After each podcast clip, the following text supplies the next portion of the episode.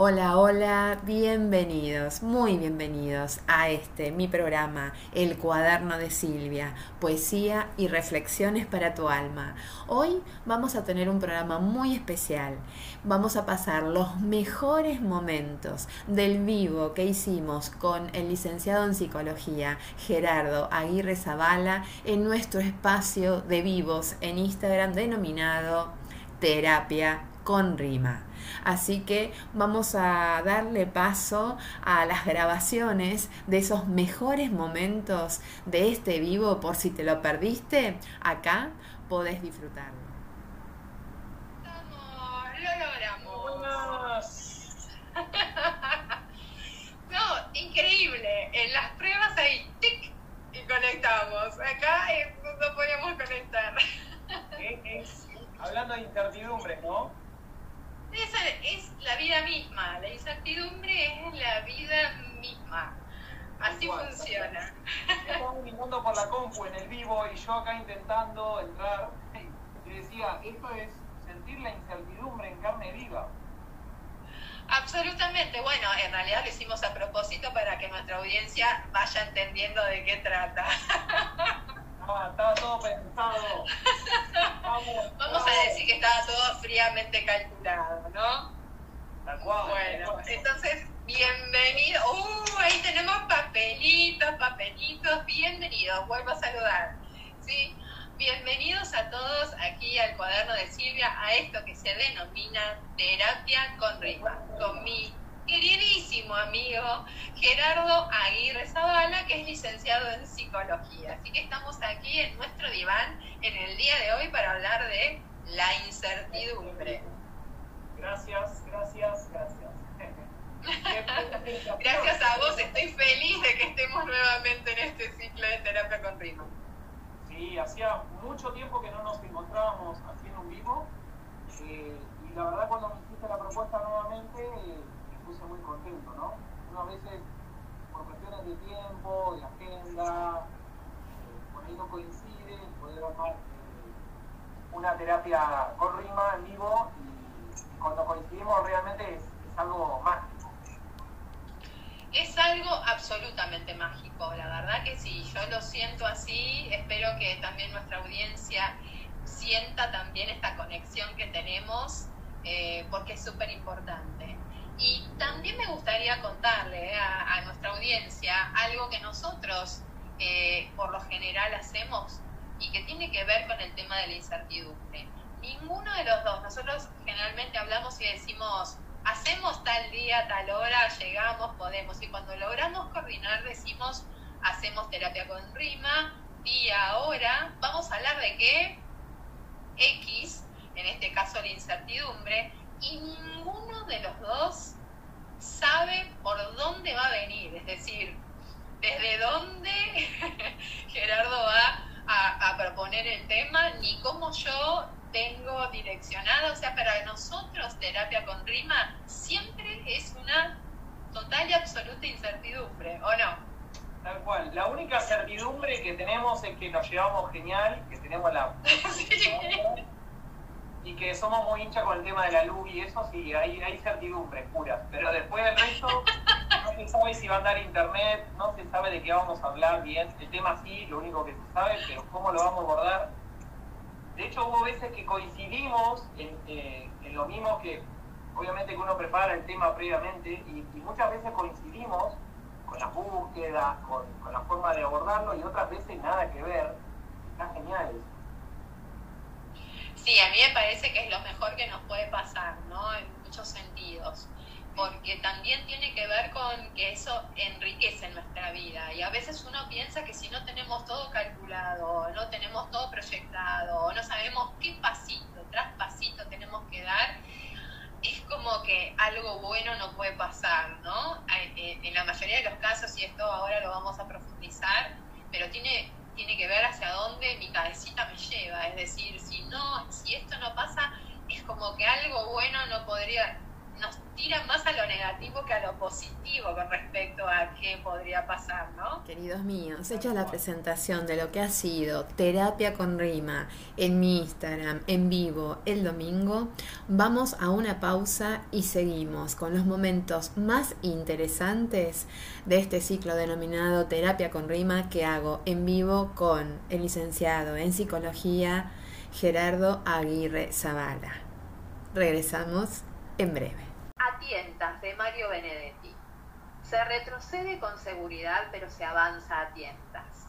La opaca incertidumbre de los otros enfrentada a la propia incertidumbre.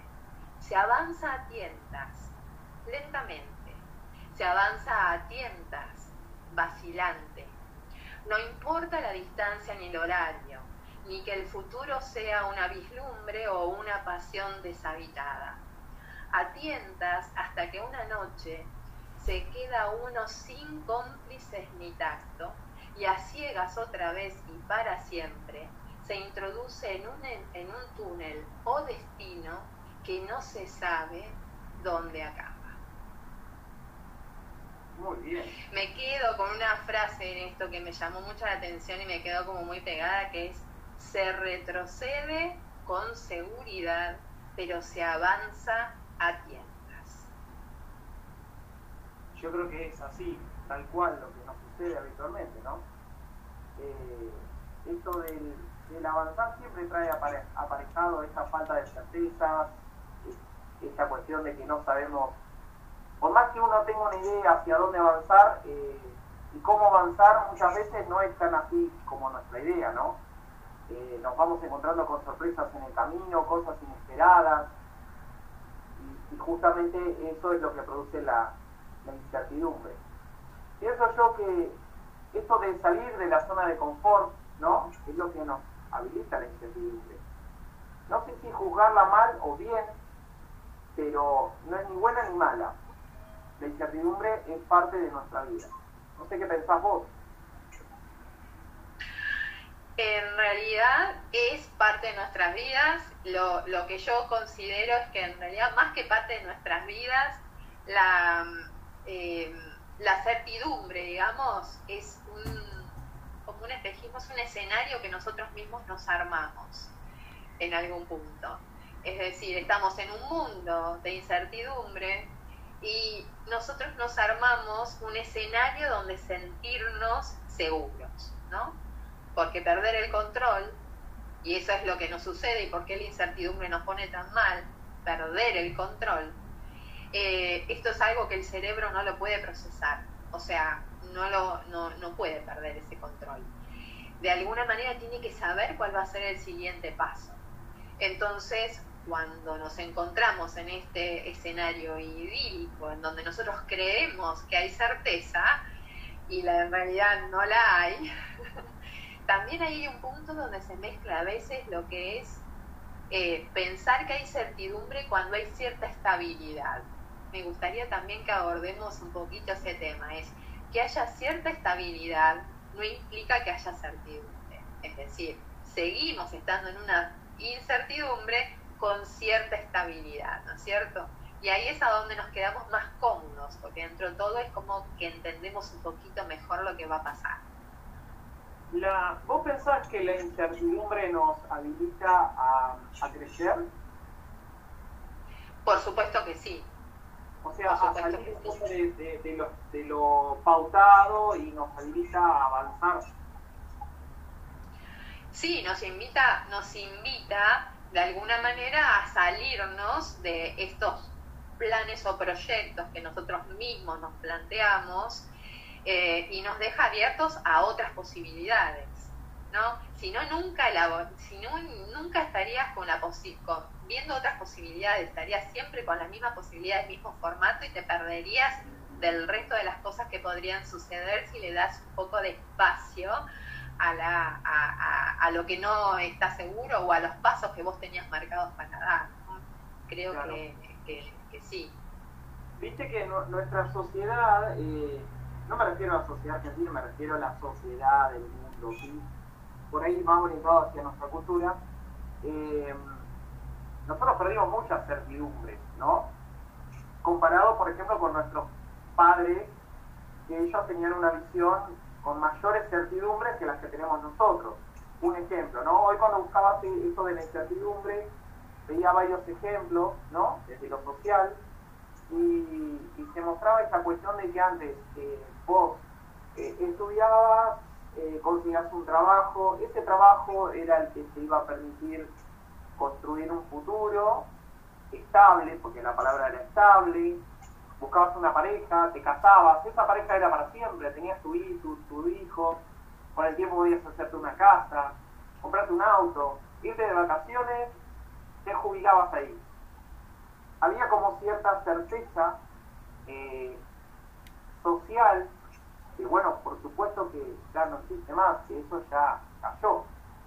Pero nuestros padres, y no sé si nuestros padres, dirían nuestros abuelos, tenían como cierta certeza, ¿no? Eh, y... estaban en lo correcto o estaban equivocados? Yo creo que era lo que había también. O sea, creo que era lo, el punto que estaba, y, qué sé yo, era, no sé si decir que era lo correcto o lo incorrecto, por ahí con el diario del lunes es difícil juzgarlo, pero, pero yo buscando así ejemplos comparaba con nuestra sociedad actual. Supongamos, si a mí me decís, mira, en este trabajo va, va a estar desde de, tus 25 a, tu, a tus 65, ¿qué me muero de Aunque vos me des una certidumbre, por ejemplo, me digas, yo te garantizo que vas a estar en este trabajo de esta fecha hasta esta fecha, o sea, de mi vida me genera más angustia eso que la incertidumbre, ¿no? De hecho decir, bueno, mira, eh, hoy trabajo de esto y pasado veo si quiero hacer trabajo. O la misma empresa no te garantiza tampoco que, que sigas ahí, porque puedes cambiar de posición también, no puede ser por algo bueno, no, no necesariamente algo malo. ¿No? Sí, ahí es a donde yo me referí un poquito más al tema de no confundir eh, tanto la certidumbre con la estabilidad. A mí me parece que hay algunas variables en la vida que se mantienen más o menos estables, ¿no? Eh, eso nos permite de alguna manera decir, bueno, yo sé que esto va a ser así, pero en realidad es una irrealidad porque aún así pueden pasar en medio un montón de otras cosas que a nosotros no nos dé certeza. Eh, sobre todo porque nosotros no tenemos control sobre todo, ¿no? Entonces, yo puedo tener un trabajo, esperaba porque sí, porque generalmente vos podías estar más tiempo en un trabajo, pero en realidad te podían pasar en el medio un montón de cosas que podrían hacer que vos no llegues a eso. Que no tiene que ver con el trabajo en sí mismo, sino con factores personales, factores sociales, eh, una enfermedad en la familia, o me iba a subir al bus y le erré al escalón y me fracturé una pierna. O sea, hay un montón de factores que hacen que eh, esto sea como un escenario que se arma a la mente porque hay variables más estables, ¿sí? pero yo particularmente pienso que sigue siendo una no certeza.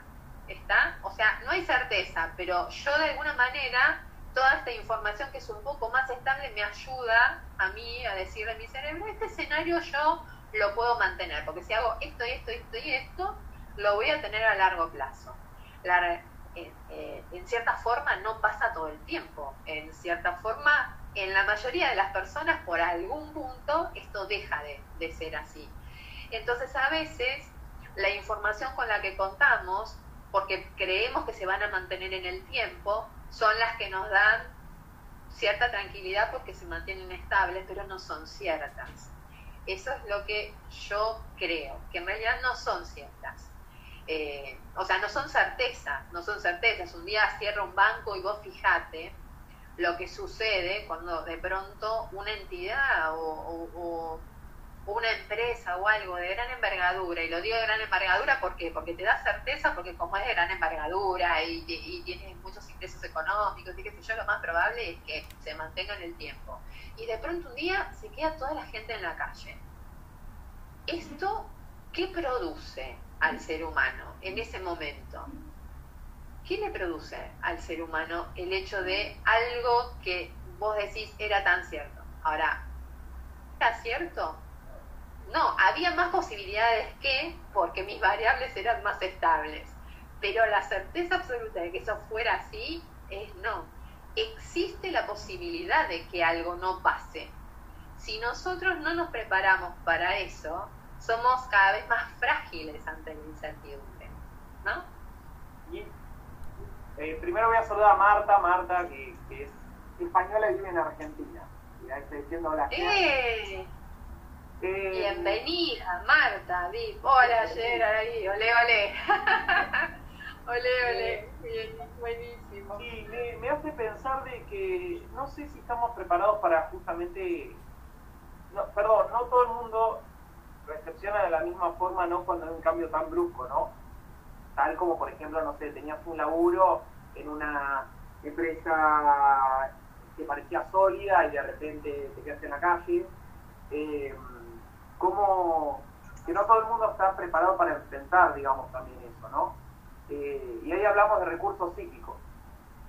A ver, muchas personas, y la mayoría de las personas atravesamos por cuestiones que nos irrumpen, que no, no, no necesariamente tienen que ser ni malas ni buenas, sino cosas que nos irrumpen, ¿no? Ejemplo, no sé, eh, de repente estás en tu trabajo y te ascienden, pero te pasan a otra categoría por decir algo bueno, y nos irrumpe, o sea, decir, pero pará, yo no, era mi idea, no pensé que eso iba a suceder y sucede. O al revés, o decir, saliste de tu casa, pisaste mal, te quebrás. ¿No? Cuestiones que nos irrumpen. Y no todo el mundo tiene como recursos psíquicos para poder enfrentar estas cuestiones. A veces hay que generarlos, ¿sí? Y por supuesto que ahí aparece la angustia muchas veces, eso es lo que a la gente por ahí le, incomoda, le jode, es fea la angustia, pero necesaria, porque esa angustia va a mover para que se generen recursos o para que usen los tuyos para poder enfrentar esta nueva situación. Y otra gente que la deja arrasada, ¿no? Eh, en muchos casos y la deja totalmente y tengamos en cuenta que una de las cosas que se pueden producir son inquietud, ansiedad, eh, estas eh, inseguridad, ¿no es cierto? La falta de control provoca bastante inseguridad. Y también otro de los factores es el miedo, que, para, que es paralizante, nosotros lo sabemos. Entonces el hecho de paralizarnos un poco con respecto a, a lo que nos está pasando. ¿Por qué? Porque no tengo esta certidumbre. Me gustaría ir un poquito más a las definiciones, eh, ahí avanzamos un poquito más sobre lo, lo, psicológico, ¿no? Pero a ver cómo es que se define la, incertidumbre, viste que yo siempre, según la RAE, esto que se denomina como falta de seguridad, de confianza o de certeza sobre algo, especialmente cuando crea inquietud, ¿no? Porque a veces puede ser que no tenga certeza sobre algo, pero no me importa. O sea, no sé, no tengo certeza si la heladería de la esquina va a abrir, pero la verdad me importa. No te, abre o no abre. No te, sí, no te genera En este momento no me estaría preocupando. Em, eh, también es la falta de certidumbre. Y la certidumbre es la certeza.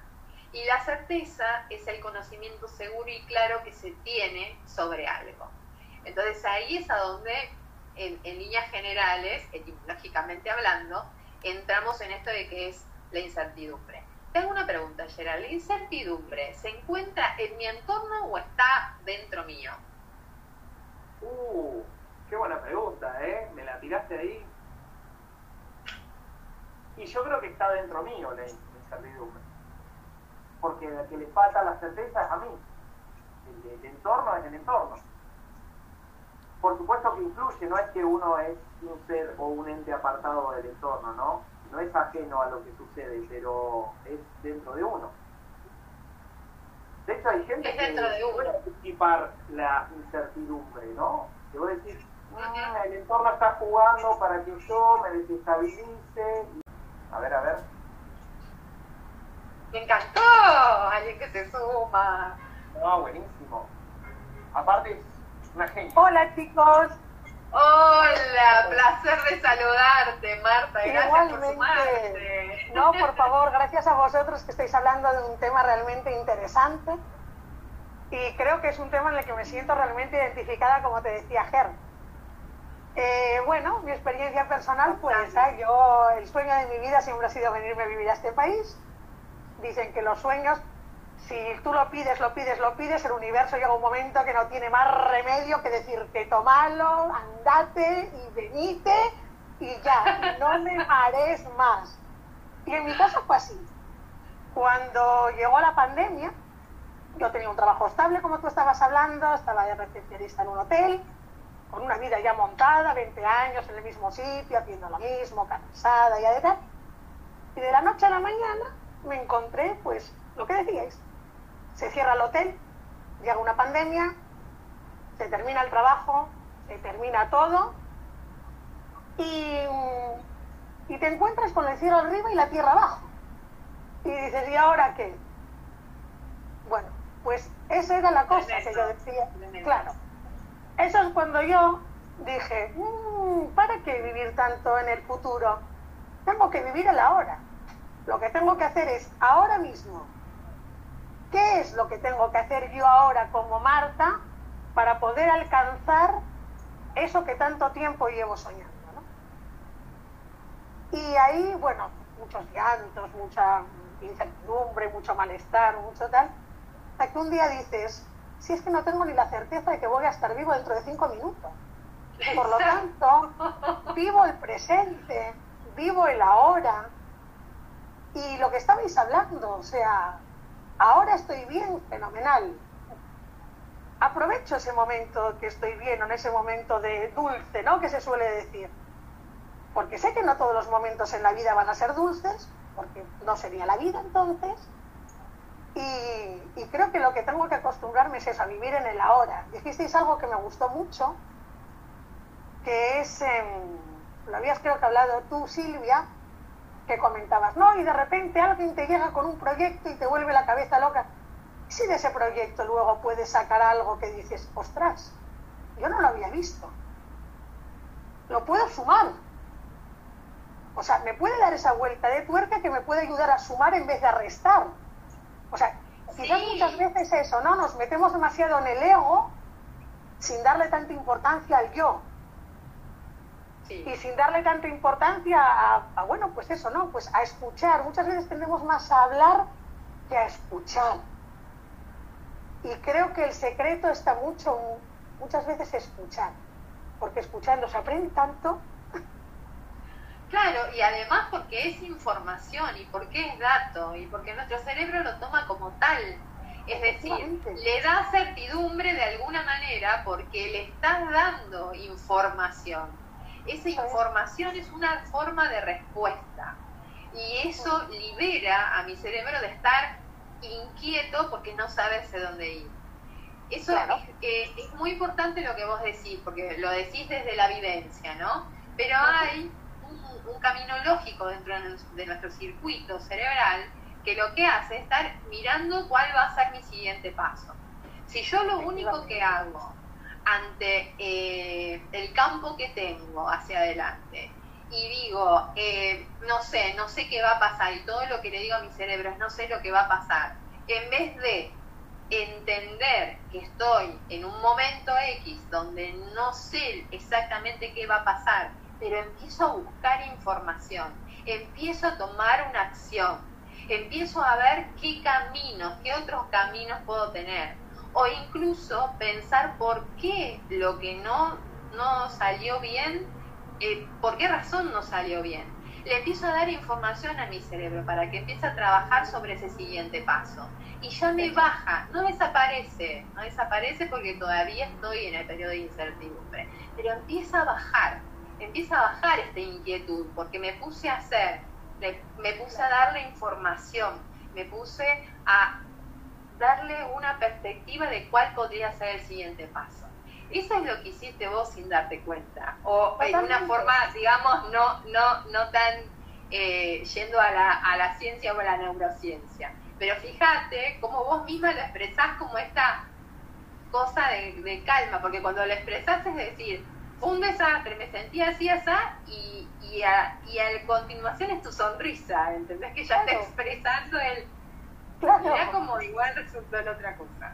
Claro, me, eh, me ayudó mucho eso de...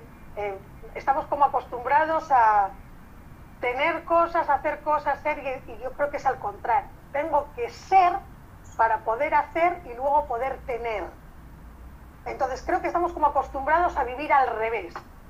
Tengo que tener tantas cosas ciertas para hacer estas otras y entonces luego ser no sé qué otra cosa. Creo que sería el contrario. Tengo que aprender primero a ser para poder hacer y luego como recompensa poder tener. Entonces, bueno, a mí me ha ido bien haciéndolo así de esa manera, ¿no? O sea, eso te digo, te lo veo en tu sonrisa. Eso es uno de los tips que podríamos darle a la audiencia con respecto a una de las formas de poder afrontar la incertidumbre, que es muy, pero muy positiva.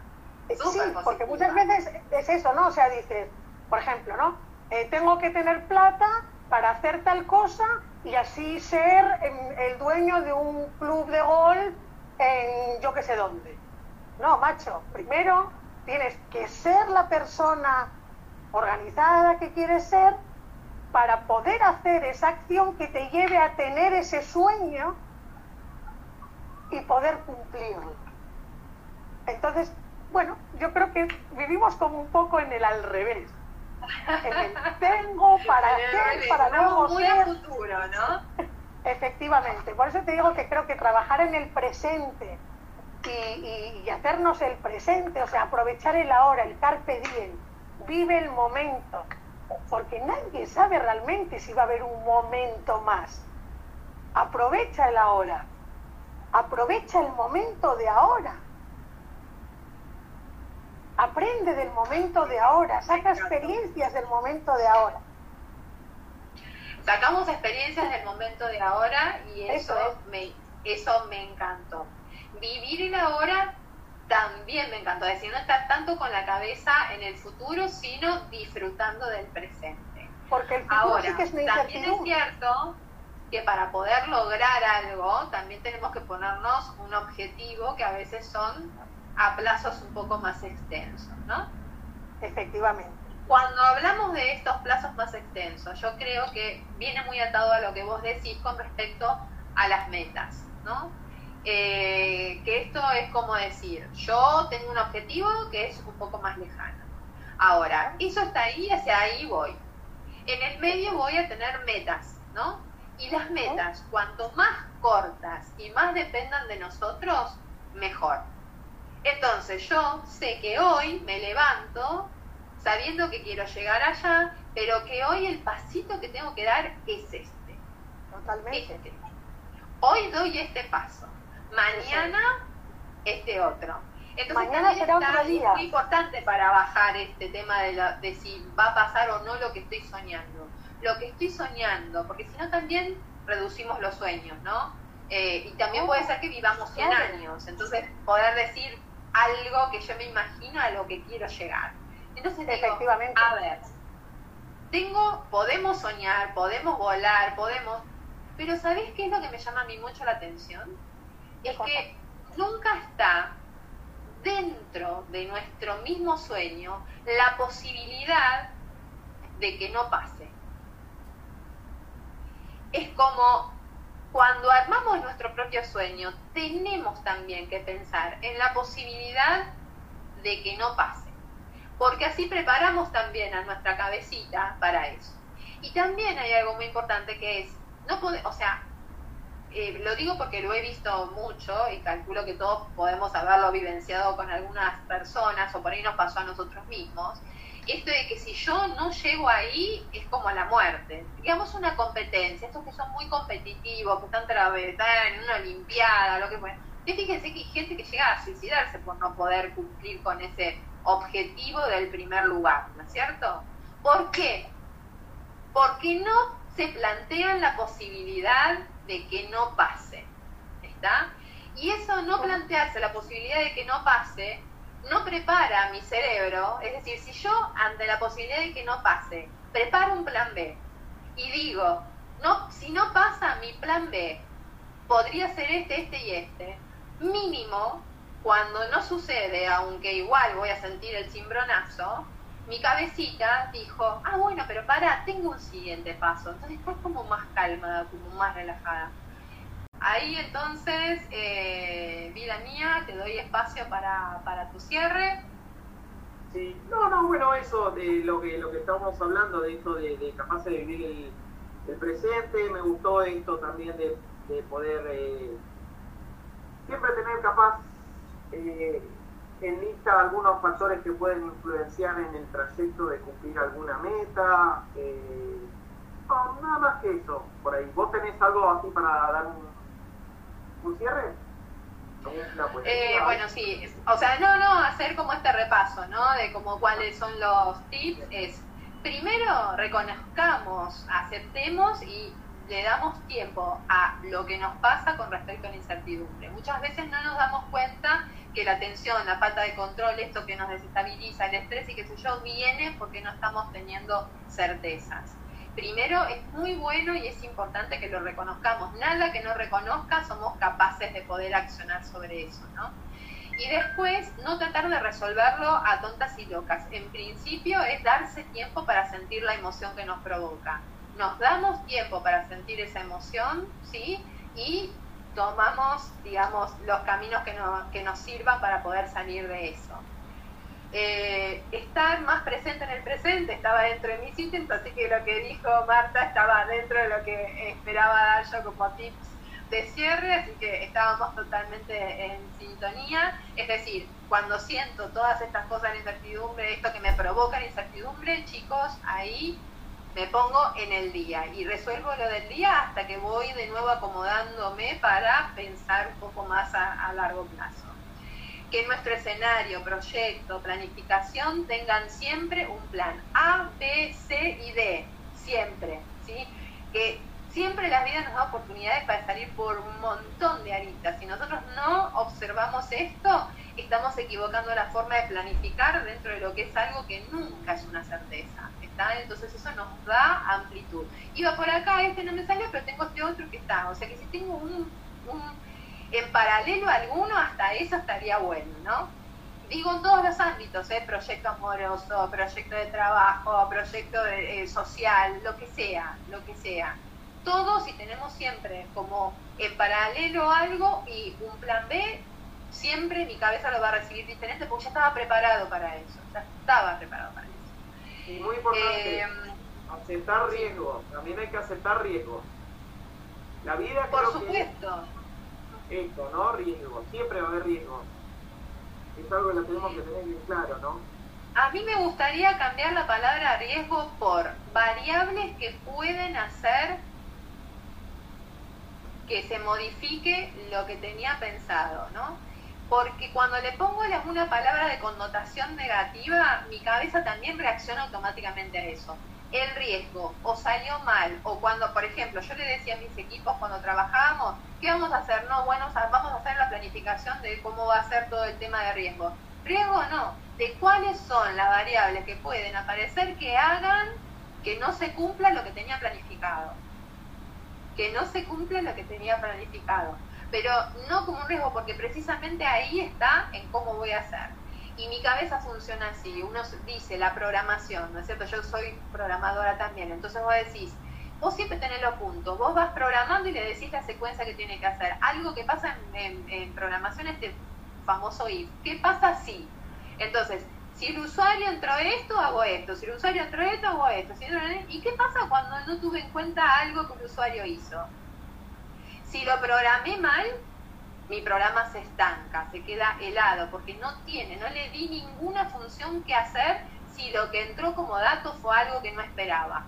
Un programa bien hecho lo que hace es, no, no encontró, o sea, ¿qué hacer con este dato? Lo mando a un lugar a donde yo pueda evaluarlo. Mando un cartel y diga, un cartelito, viste, cuando dice, bueno, este dato, no se queda helado, hace una acción y después veremos cómo lo resolvemos.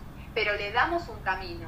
Si no le damos ese camino, así como es el programa y como funciona nuestra cabeza, lo que pasa es, el siguiente paso es la nada misma, no sabe a dónde ir.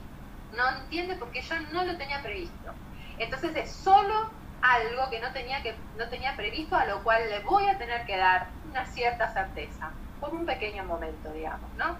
Entonces me parece que eso también está bueno pensarlo de esa manera como para darle una vuelta de rosca. Eh, lo que vos decís es tal cual, el riesgo, pero para que sea en positivo es pensemos que puede no pasar como lo tenemos pensado. Eso es un riesgo. ¿sí? Pero si lo pienso en positivo, mi cabeza lo recibe mejor. Eh, y ojo con el exceso de información, el exceso de respuestas, el exceso de todo, porque eso también tiene que ver con que, bueno, para darme certidumbre, entonces empiezo a buscar más información, más cosas, más esto, más lo otro, ¿y qué pasó? Me mareé más, entendí menos y sigo más varado. Bueno, esos son los, los, tips que se me ocurrió. Después lo que es importante que sepan, ¿en serio?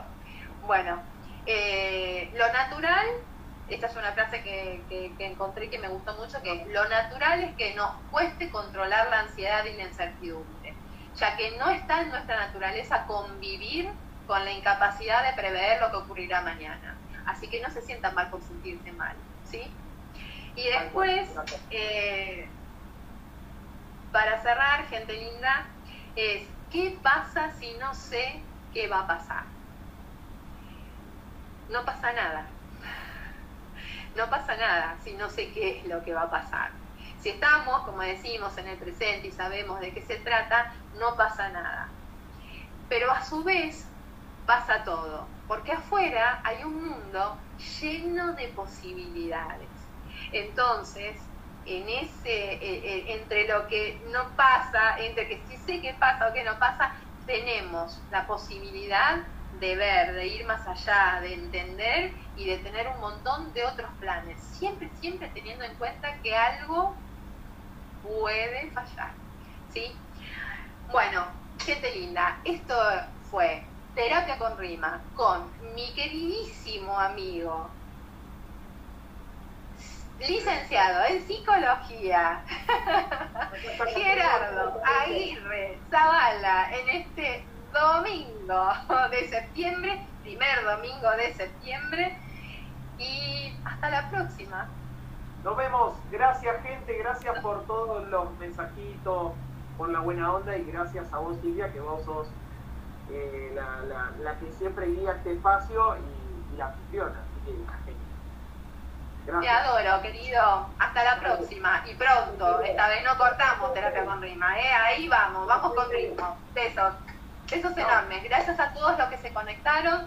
Voy a, a dejar colgado este programa y también lo vamos a hacer parte, es un extracto para que también salga en RSC Radio, Radio Social Comunicativa. Se pueden bajar la aplicación, ¿sí? de RSS Radio o buscarla online y escucharla online. Así que también vamos a poner los momentos más brillantes de, vivo para que lo puedan compartir. Me gustó, me gustó, ¿eh? No sabía esa, ¿eh? Genial.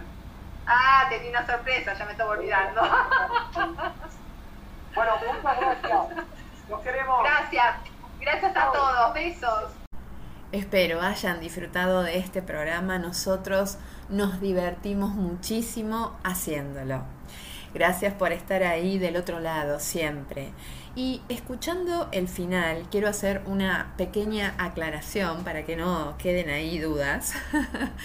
es que cuando digo este plan B y en paralelo y en todos los planos, también toco el plano amoroso, no se me hagan los picarones, porque esto de en paralelo no implica tener otra vida amorosa en paralelo, ni hacer nada eh, que pueda afectar al otro, ¿no? Lo que quise decir y el contenido de esto tiene que ver con este plan B de qué pasa si no funciona, ¿está? Tener en paralelo algo implicaría en una relación amorosa, por ejemplo, qué sé yo, si uno decidiera no trabajar, eh, cualquiera de los dos en la casa decidiera no trabajar para quedarse cuidando a los niños, por ejemplo, eh, esto haría que si de pronto la relación se rompiera, nosotros tuviéramos que quedarnos eh, no, no, avanzamos en nuestra vida profesional, no hicimos cosas que nos ayuden luego a ver qué hago en el caso de que esta relación no funcione, ¿no?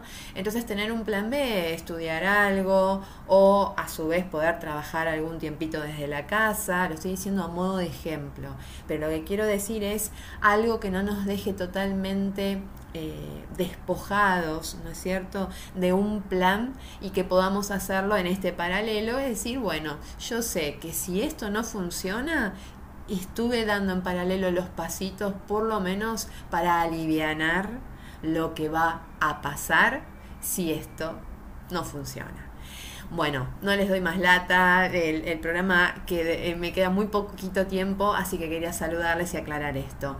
Los quiero, gracias a estar, por estar ahí del otro lado. Les pido porfi que me sigan en Instagram, que recuerden el cuaderno de Silvia con guiones bajos intermedios. Ahí van a poder ver todo el material que generalmente subo, mis poesías, los vivos eh, y programas especiales. ¿sí? Les dejo un beso enorme y hasta el próximo martes a las 20 horas aquí por el cuaderno de Silvia en RSC Radio. Escucha, escucha cosas buenas.